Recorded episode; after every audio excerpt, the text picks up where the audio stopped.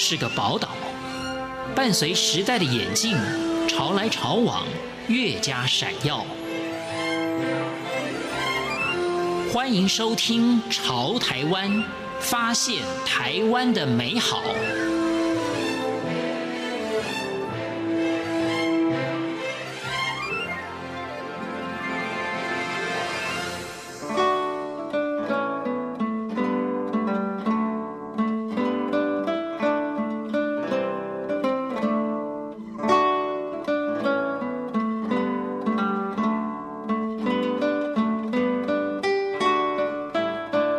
各位听众朋友，您好，欢迎收听《潮台湾》，我是赵伟成。艺术的表现到底是要保留传统，还是创建新貌，时有争论。但是能时而传统，时而创新，时而相互融合的艺术家，实属难能可贵。如同今天的来宾，他在传统与创新的艺术创作中，不断找寻到生命中重要印记，在陶艺与雕塑、泥土与金属、具体与抽象。知性与感性之间，屡屡展现出工艺的跨界张力。他就是国立台湾工艺研究发展中心台湾工艺之家所认证的杰出工艺家林时直。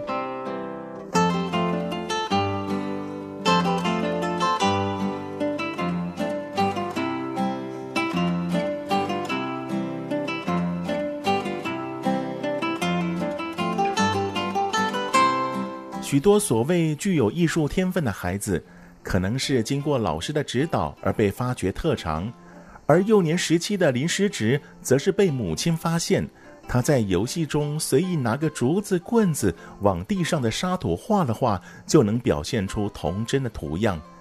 在被母亲赞美与肯定之下，小小年纪的林时值默默立下志愿，希望将来长大后。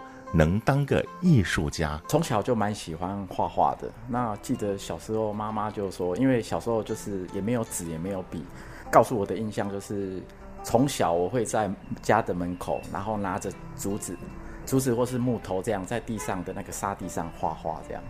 就像每个人都会小学都会有一个我的志愿。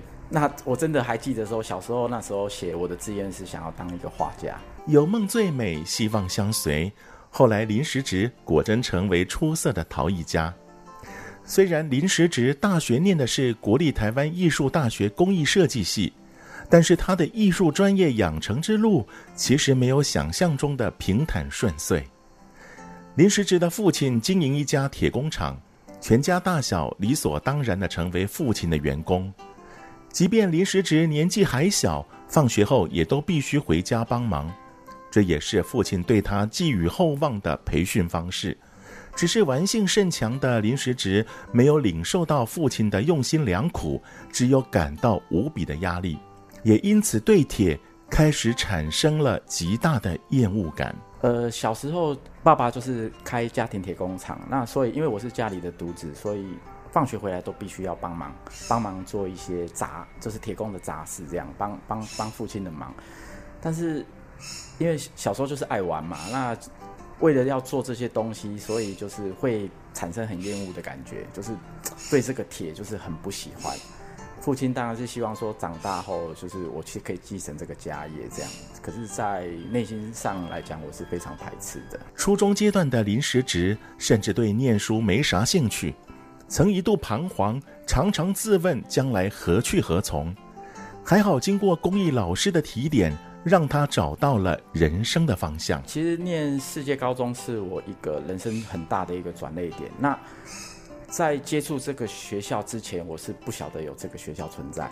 那是在我国中的时候，因为国中就是在放牛班嘛。那放牛班的话，可是我我记得就是我最喜欢的两个科目，一个是体育课，那另外一个就是美术或是工艺家政课。这这这两个课我都蛮喜欢的。那在我快毕业的时候就彷徨了，因为我根本没有学校可以念，所以那个时候我的那个工艺老师，一个一个女老师，她就说，她就跟我讲说，你有这个美术天分，你其实可以在念高中，对，那她直接就跟我讲说，呃，如果成绩不好的话，就是你可以去找一些呃美工相关的，那世界是一个蛮好的选择，那也是因为这样子，我就进入了世界高中。高中毕业了以后，我就是直接就是去去当兵了，对，然后提提早入伍，因为不想浪费一些时间，就提早入伍去当兵。那呃，在当兵的过程当中，那有呃也认识一些同袍，那他们就是在在这个两年的兵役当中，他就一直在我快退伍的时候，他一直不断跟我强调说，你应该要在在网上再进修，对，那我也是听了他们的话，那后来就进呃就。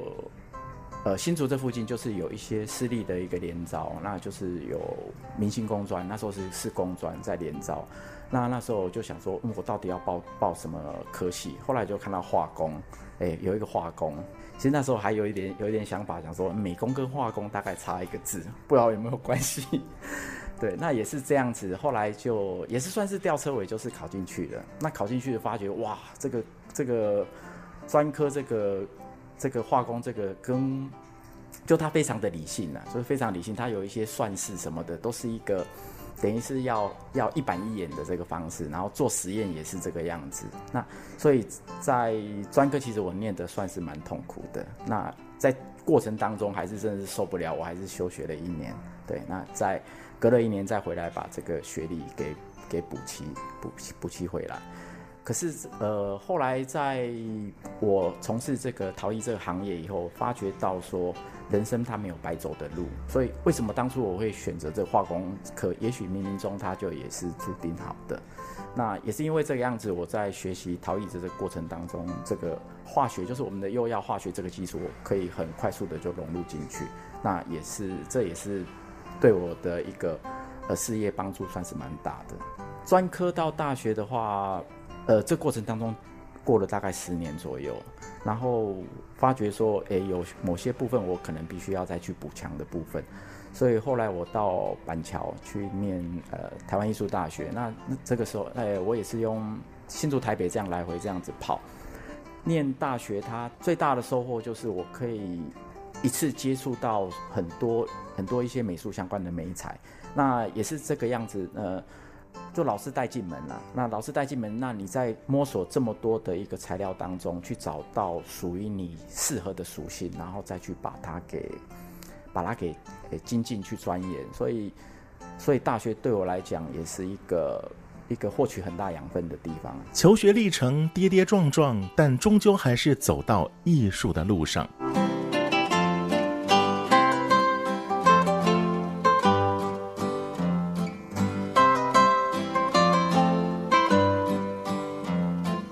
进入社会之后，第一个和艺术相关的工作是原型雕塑。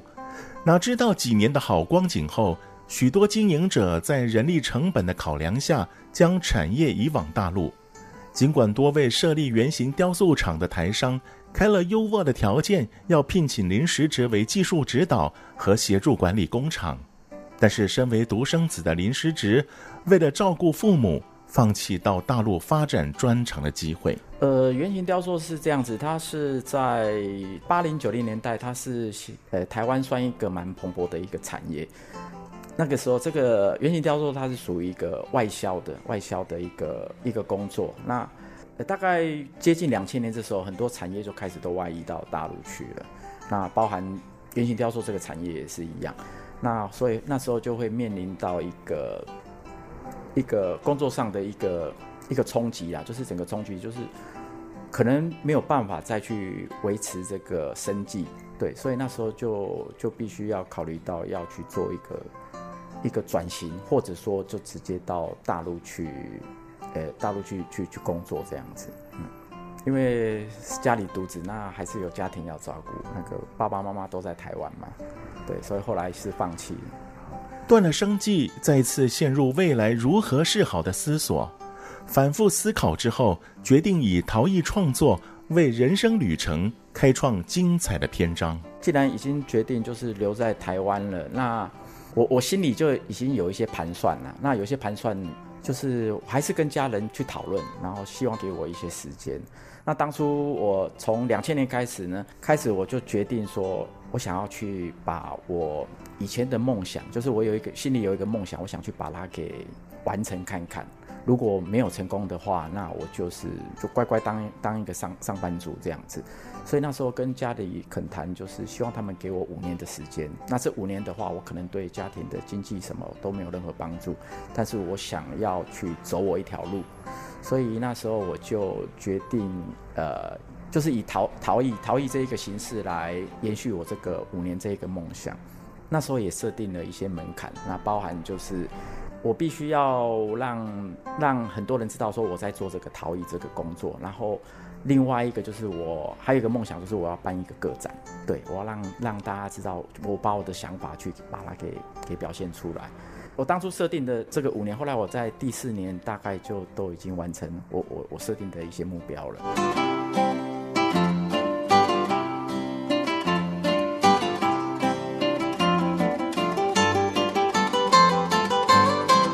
毕竟隔行如隔山，就算有美术训练的基础、原型雕塑的经验，陶瓷艺术对林时直来说仍有很大的探索空间。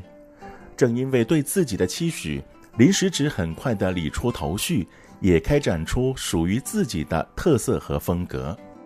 在自己的目标设定内，林时直参赛获奖无数，像是南瀛美展陶艺类的首奖。全国陶艺新陶奖社会组银牌奖，还有中国大陆的工艺精品奖银奖等等，更开了好几次的个展。但是他不以此自满，反而更想突破现有的自己，增加多元创作思维。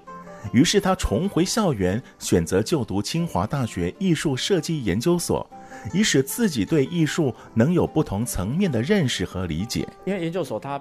基本上大概是以理论课为主，那这个课程它可以帮助我再重新思考，就是呃一些艺术的一些脉络，然后一些定位，然后当然它也是帮助我在不断的重新再审视自己，然后再找出自己的一个一个可能性。对，最主要是它一个可能性。那这个过程当中就是。思考的角度会变得更大，那也是让我的作品会感觉就是会变得比较脱胎换骨。内省反思，临时职完成硕士学业后，近期的创作的确有了改变。记忆中曾经是嫌恶排斥的物品，反而成为他的创作构思与素材。或许也是一种艺术疗愈。眼下的作品对人生哲理、生态环境。有着更深刻的阐释。铁这个东西是我一个，就是从小时候的记忆，以前很厌恶的一种一种感觉。可是后来我在整个重新再归纳自己的时候，我发觉我会再去源头再重新再找自己，那就是把我最早接触的这个材料，跟我后期呃以以陶为生这个材料两个去把它做一个结合，就是把它作品单纯化，就是让让这两个属性是可以。如何去把它融合起来？这是一个我在研究所当中一个蛮蛮大的难题，也是一个很重要的课题，因为这个在之前是没有人做过的。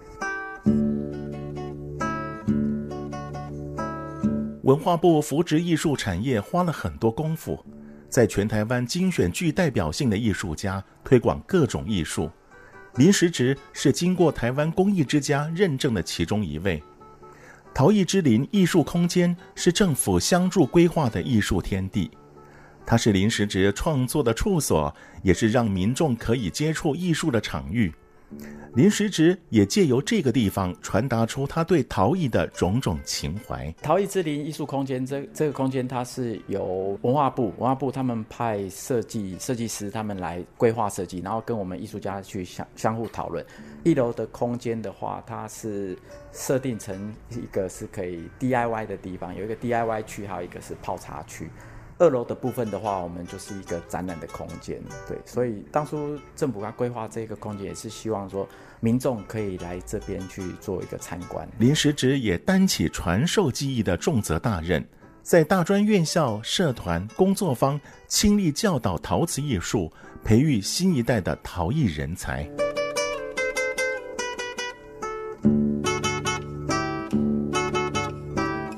林时值过往的历练都是尔后陶艺创作的泉源，我们也期待林时值有更精彩的作品呈现。我是赵伟成，谢谢您收听今天的《潮台湾》，我们下回见。